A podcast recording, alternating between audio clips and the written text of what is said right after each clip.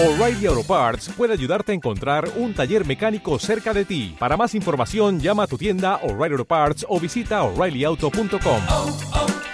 O'Reilly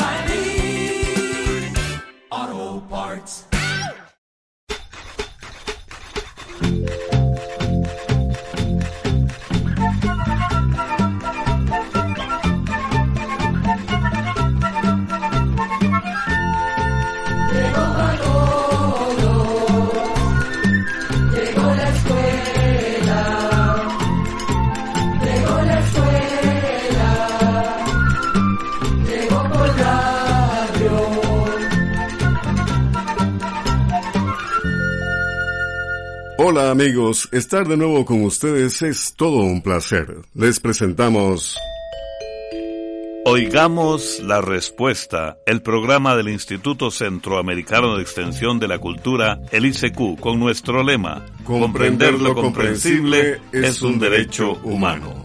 ¿Se ha preguntado de dónde viene el nombre de Panamá? Hoy le contamos. A propósito de que mañana se conmemora el Día del Trabajador, acompáñennos porque hoy les contaremos cómo empezó. ¿Y sabía que se dice que la Estatua de la Libertad en Estados Unidos fue un regalo? Hoy le contamos de quién fue ese regalito. Ya estamos listos. ¿Y ustedes? Acompáñennos y no se queden con las dudas. Envíennos sus preguntas que será un honor atenderles y construir entre todos oigamos la respuesta. Y tenemos ya la primera consulta del señor José Ríos. Nos ha enviado su pregunta a través del WhatsApp desde Santiago, Veraguas, en Panamá. Dice así, ¿de dónde viene el nombre de Panamá y cuál fue su primer habitante? Escuchemos la respuesta. Vamos a contarle que el territorio que hoy es Panamá y demás países centroamericanos fue usado por muchos pueblos antiguos como un puente entre lo que hoy es América del Norte y América del Sur. Muchas personas cruzaron tierras panameñas mientras otras se fueron asentando. Por esto, Panamá comparte rasgos culturales de muchos pueblos. Y hasta donde sabemos, en Panamá se han encontrado herramientas que usaron personas de hace unos 9.500 años a 8.000 años antes del nacimiento de Cristo. Ahora bien, existen muchas opiniones sobre el origen del nombre de Panamá. Algunos dicen que viene de un gran árbol llamado precisamente Panamá y que era abundante hace muchos años, pero que lastimosamente hoy cuesta encontrar. También se dice que el nombre de Panamá viene del nombre de un cacique que vivía en esas tierras cuando llegaron los conquistadores españoles. Sin embargo, se considera que el nombre viene de una aldea de pescadores que estaba a orillas del Océano Pacífico en lo que hoy es Panamá Viejo. En el idioma llamado cueva, que era el que más hablaban los indígenas de aquellas tierras, Panamá significa abundancia de peces o también sitio abundante de peces. Es más, se cuenta que en 1516 el conquistador Pedrarias Dávila envió una carta al rey de España en la que le decía que Panamá era un pueblo donde los indígenas llamaban Panamá a los pescadores. Otros dicen que Panamá viene de la lengua caribe y que significa tierra o lugar de mariposas. Pues parece que los descendientes de los antiguos indígenas caribes llamaban cascada de Panamá a un salto de agua que hay en Brasil y en cuyos alrededores abundan las mariposas. Vamos a la música, melodía con violín, tambor y cadencia propia de un pueblo, del pueblo de Panamá. ¿Qué tal si escuchamos y disfrutamos El Arbolito, composición de Abraham Vergara, interpretado al violín por Luis Enrique Casal, ambos de Panamá, música panameña.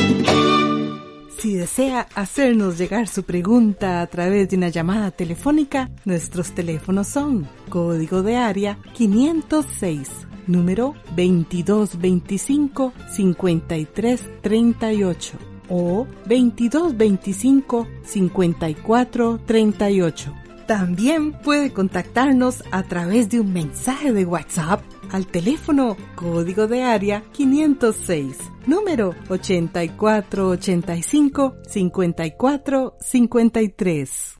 Continuamos en Oigamos la Respuesta. Muchas gracias por la amable atención que nos prestan. El señor Roberto Flores Montoya vive en Choluteca, Honduras, y nos solicitó a través de Facebook si tenemos algo del Día del Trabajo. Con mucho gusto.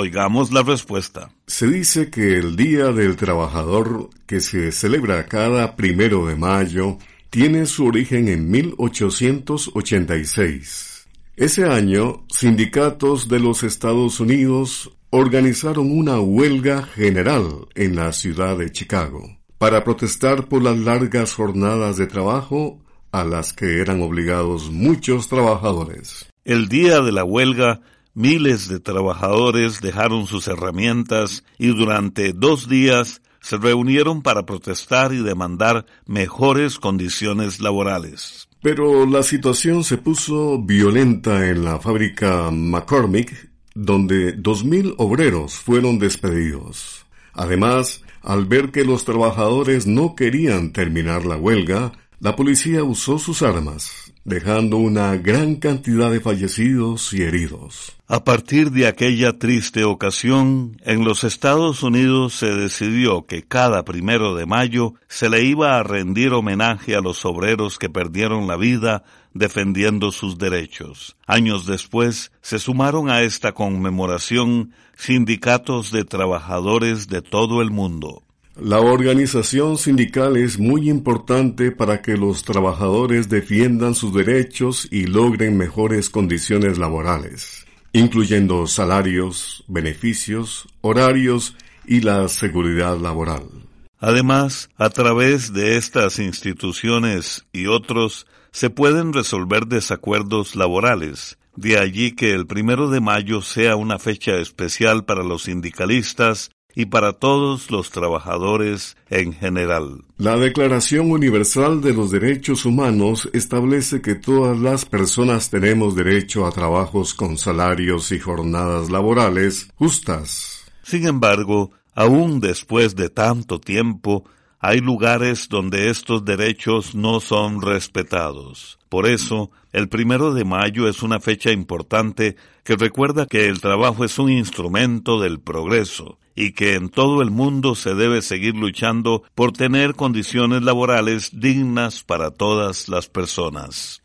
Y como mañana se conmemora el Día Internacional de los Trabajadores, queremos contarles un poco cómo nació este día en su país, en Honduras. Según la información que encontramos, antes del año de 1950 hubo trabajadores que se organizaron para luchar por mejores condiciones laborales. Sin embargo, fue hasta el año de 1954 cuando el primero de mayo de ese año se empezó a celebrar con más fuerza en este país centroamericano, en Honduras. En ese año de 1954, miles de trabajadores se organizaron para exigirle a las empresas bananeras mejores condiciones laborales y beneficios. Esa lucha se mantuvo por 64 días y terminó con un acuerdo con varios beneficios para los trabajadores, tales como transporte, educación, salud y la reducción de la jornada laboral. Así, cada primero de mayo en Honduras, como en muchos países del mundo, se celebra el Día del Trabajador. Se recuerdan las luchas obreras que nos legaron muchos de los beneficios laborales que hoy disfrutamos y por los cuales se debe seguir luchando. Amigos, y ya que hemos hablado del Día del Trabajador, queremos ilustrar el tema con una linda canción del cantautor argentino Atahualpa Yupanqui, donde nos habla de aquel arriero que bajo el sol y los caminos secos y lejanos cumple con su misión, cuidando las vaquitas ajenas. Escuchemos el arriero. El sol juega en el brillo del pedregal y prendido a la magia de los caminos, el arriero va, el arriero va. Bandera de niebla su poncho al viento, lo saludan las flautas del pajonal. Y animando a la tropa por esos cerros, el arriero va, el arriero va.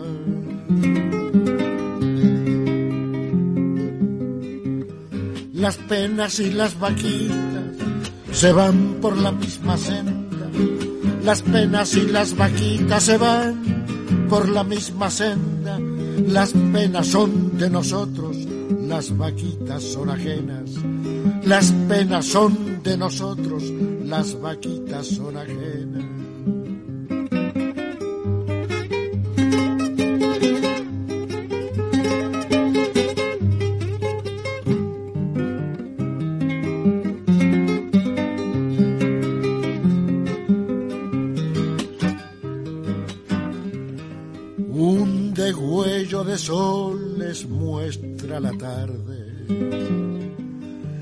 Han dormido las luces del pedregal y animando a la tropa, dale que dale, el arriero va, el arriero va.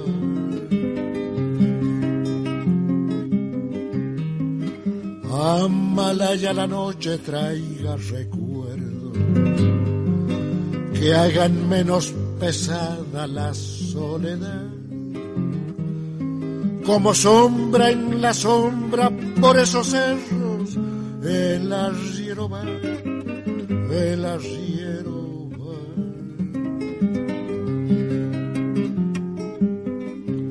Las penas y las vaquitas se van por la misma senda, las penas y las vaquitas se van por la misma senda las penas son de nosotros, las vaquitas son ajenas.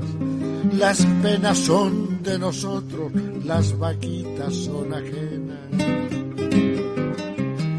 Y prendido a la magia de los caminos, el arriero va, el arriero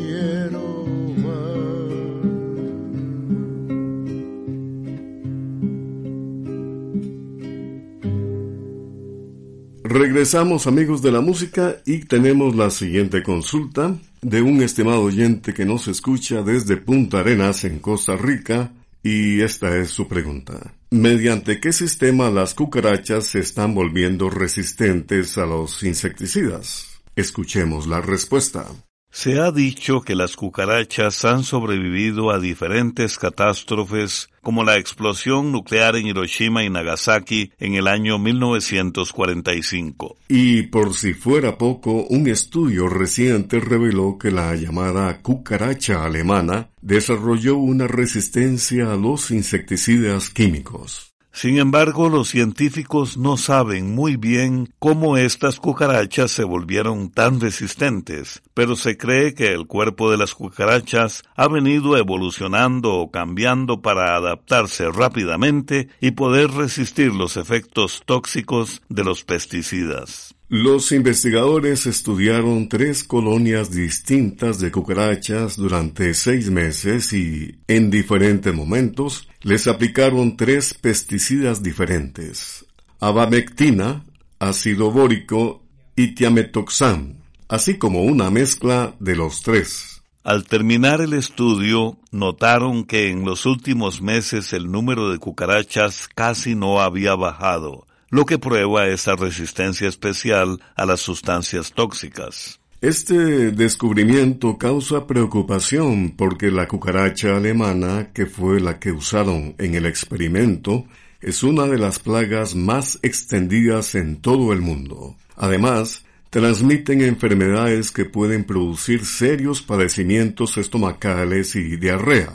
Y por si fuera poco, los excrementos de estas cucarachas pueden producir reacciones alérgicas y ataques de asma. Si no se toman medidas, pronto podría aumentar el número de insectos, lo cual incrementaría los casos de enfermedades. Por eso, para evitar las cucarachas en casa, se recomienda limpiar frecuentemente los lugares donde se pueda acumular polvo, calor o restos de comida. Además, se deben reparar las goteras para que las cucarachas no tengan manera de encontrar agua en tejados. No dejar comida al aire libre, no dejar que se acumulen grandes cantidades de basura y usar diferentes insecticidas en vez de uno solo para evitar que desarrollen resistencia.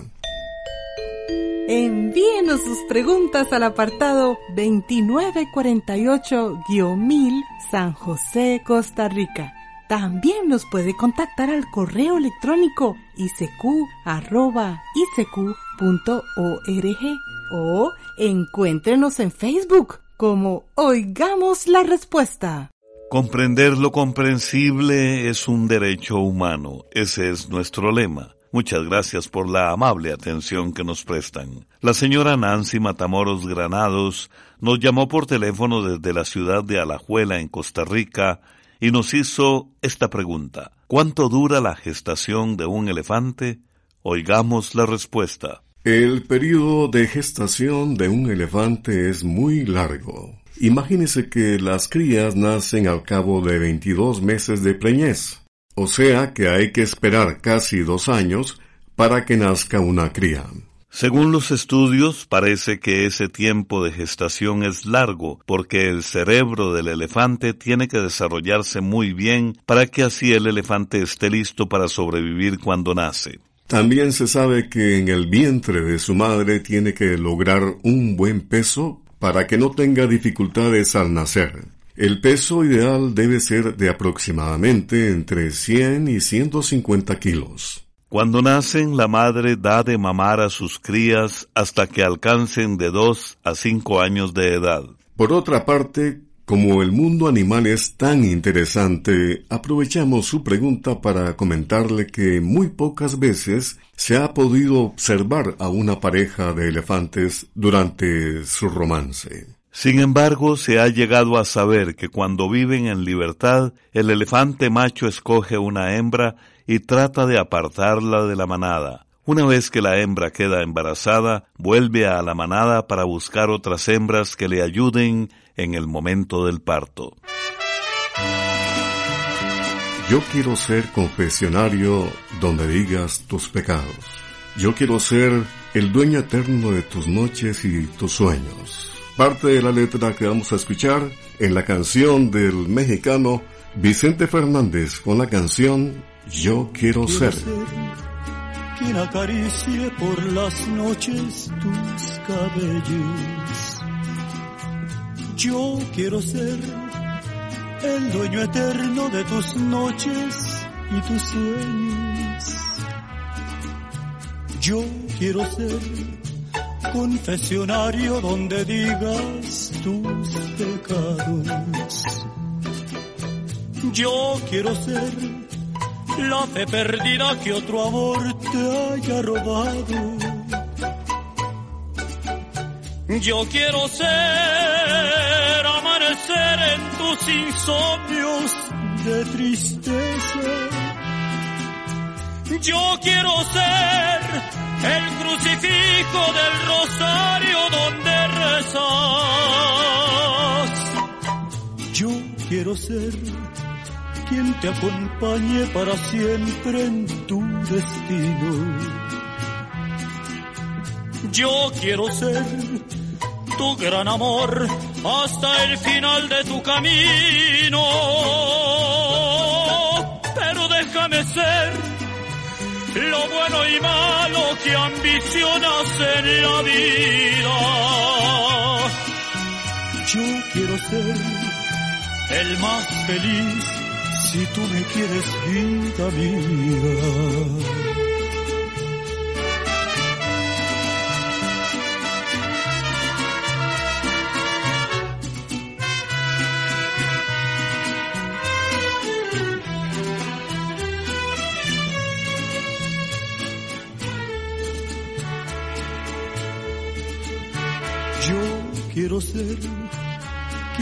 Acompañe para siempre en tu destino. Yo quiero ser tu gran amor hasta el final de tu camino. Pero déjame ser lo bueno y malo que ambicionas en la vida. Yo quiero ser el más feliz si tú me quieres, vida mía.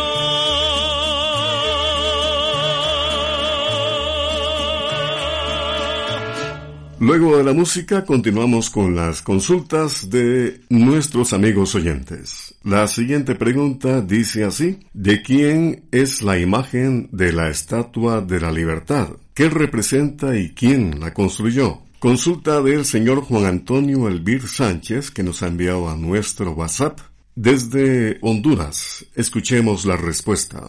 A la entrada del puerto de Nueva York como dando la bienvenida a los barcos que se acercan a los Estados Unidos, se encuentra la gigantesca Estatua de la Libertad que se ha convertido en el símbolo de los Estados Unidos por muchos años. La Estatua de la Libertad es un monumento inmenso de 93 metros de altura.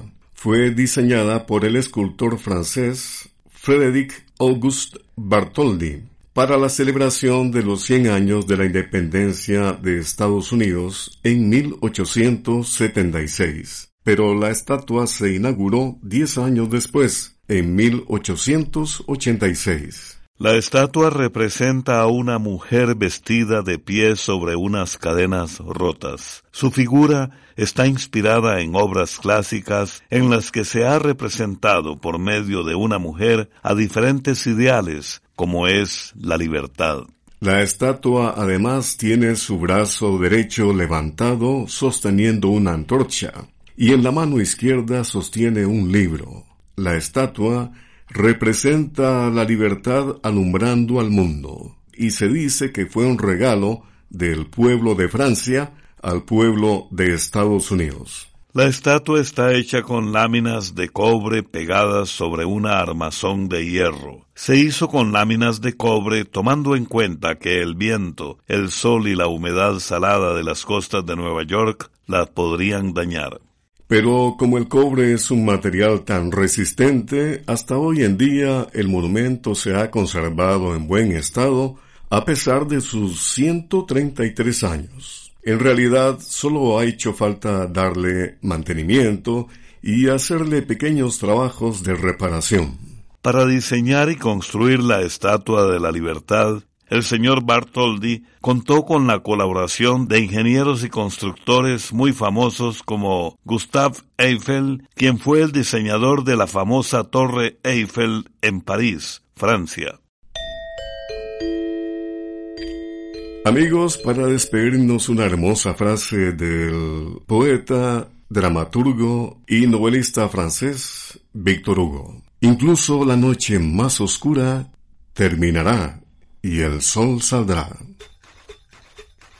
Agradecidos como siempre con la atención que nos han prestado en esta edición de Oigamos la Respuesta, les invitamos para que mañana conozcamos aspectos tan interesantes como de dónde es originaria la naranja, hablaremos de la ciudad perdida encontrada en Colombia y sabremos por qué es agradable rascarse cuando tenemos picazón. No se pierdan, oigamos la respuesta mañana. Amiga, en la emergencia si estás en riesgo por violencia, mantén contacto frecuente a través de mensajes o llamadas con personas de tu confianza que puedan ayudarte o apoyarte. En la emergencia no estás sola. Metele un gol al machismo. Queridos amigos y amigas, debido a la emergencia que se está viviendo a nivel mundial por causa del coronavirus, queremos darles la siguiente información. Como ustedes saben, nuestras oficinas se encuentran en Costa Rica. Para todas aquellas personas que nos escriben desde afuera de Costa Rica y lo hacen por el correo tradicional, queremos indicarles que en este momento las fronteras se encuentran cerradas. Por lo tanto, sus respuestas no las podemos enviar por carta. Les agradeceríamos que nos indiquen otro medio por el cual podamos hacerle llegar su correspondencia. Esto puede ser a través de nuestra página web, a través de nuestro Facebook, a través de nuestro correo electrónico, que es icq.org, o a través de nuestra línea de WhatsApp, código de área 506 8485 5453. Repito, código de área 506 8485 5453. Síganos haciendo sus preguntas, que con el cariño de siempre, nosotros seguimos trabajando para todos ustedes. En el caso de que nos escriban desde Costa Rica, pueden seguir haciéndolo a través del correo tradicional, que en este caso no hay ningún problema. Programa A Control 05. Y así llegamos al final del programa del día de hoy. Los esperamos mañana en este su programa Oigamos la Respuesta. Mándenos sus preguntas al apartado 2948-1000 San José, Costa Rica. También puede enviarnos sus preguntas al correo electrónico icq.org o encuéntrenos en Facebook como Oigamos la Respuesta. O llámenos por teléfono, código de área 506, número 2225-5338 o 2225-5438. Recuerde que comprender lo comprensible es un derecho humano.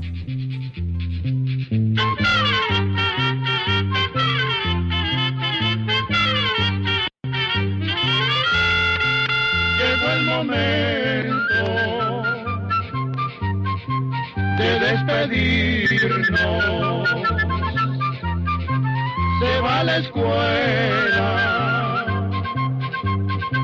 se va cantando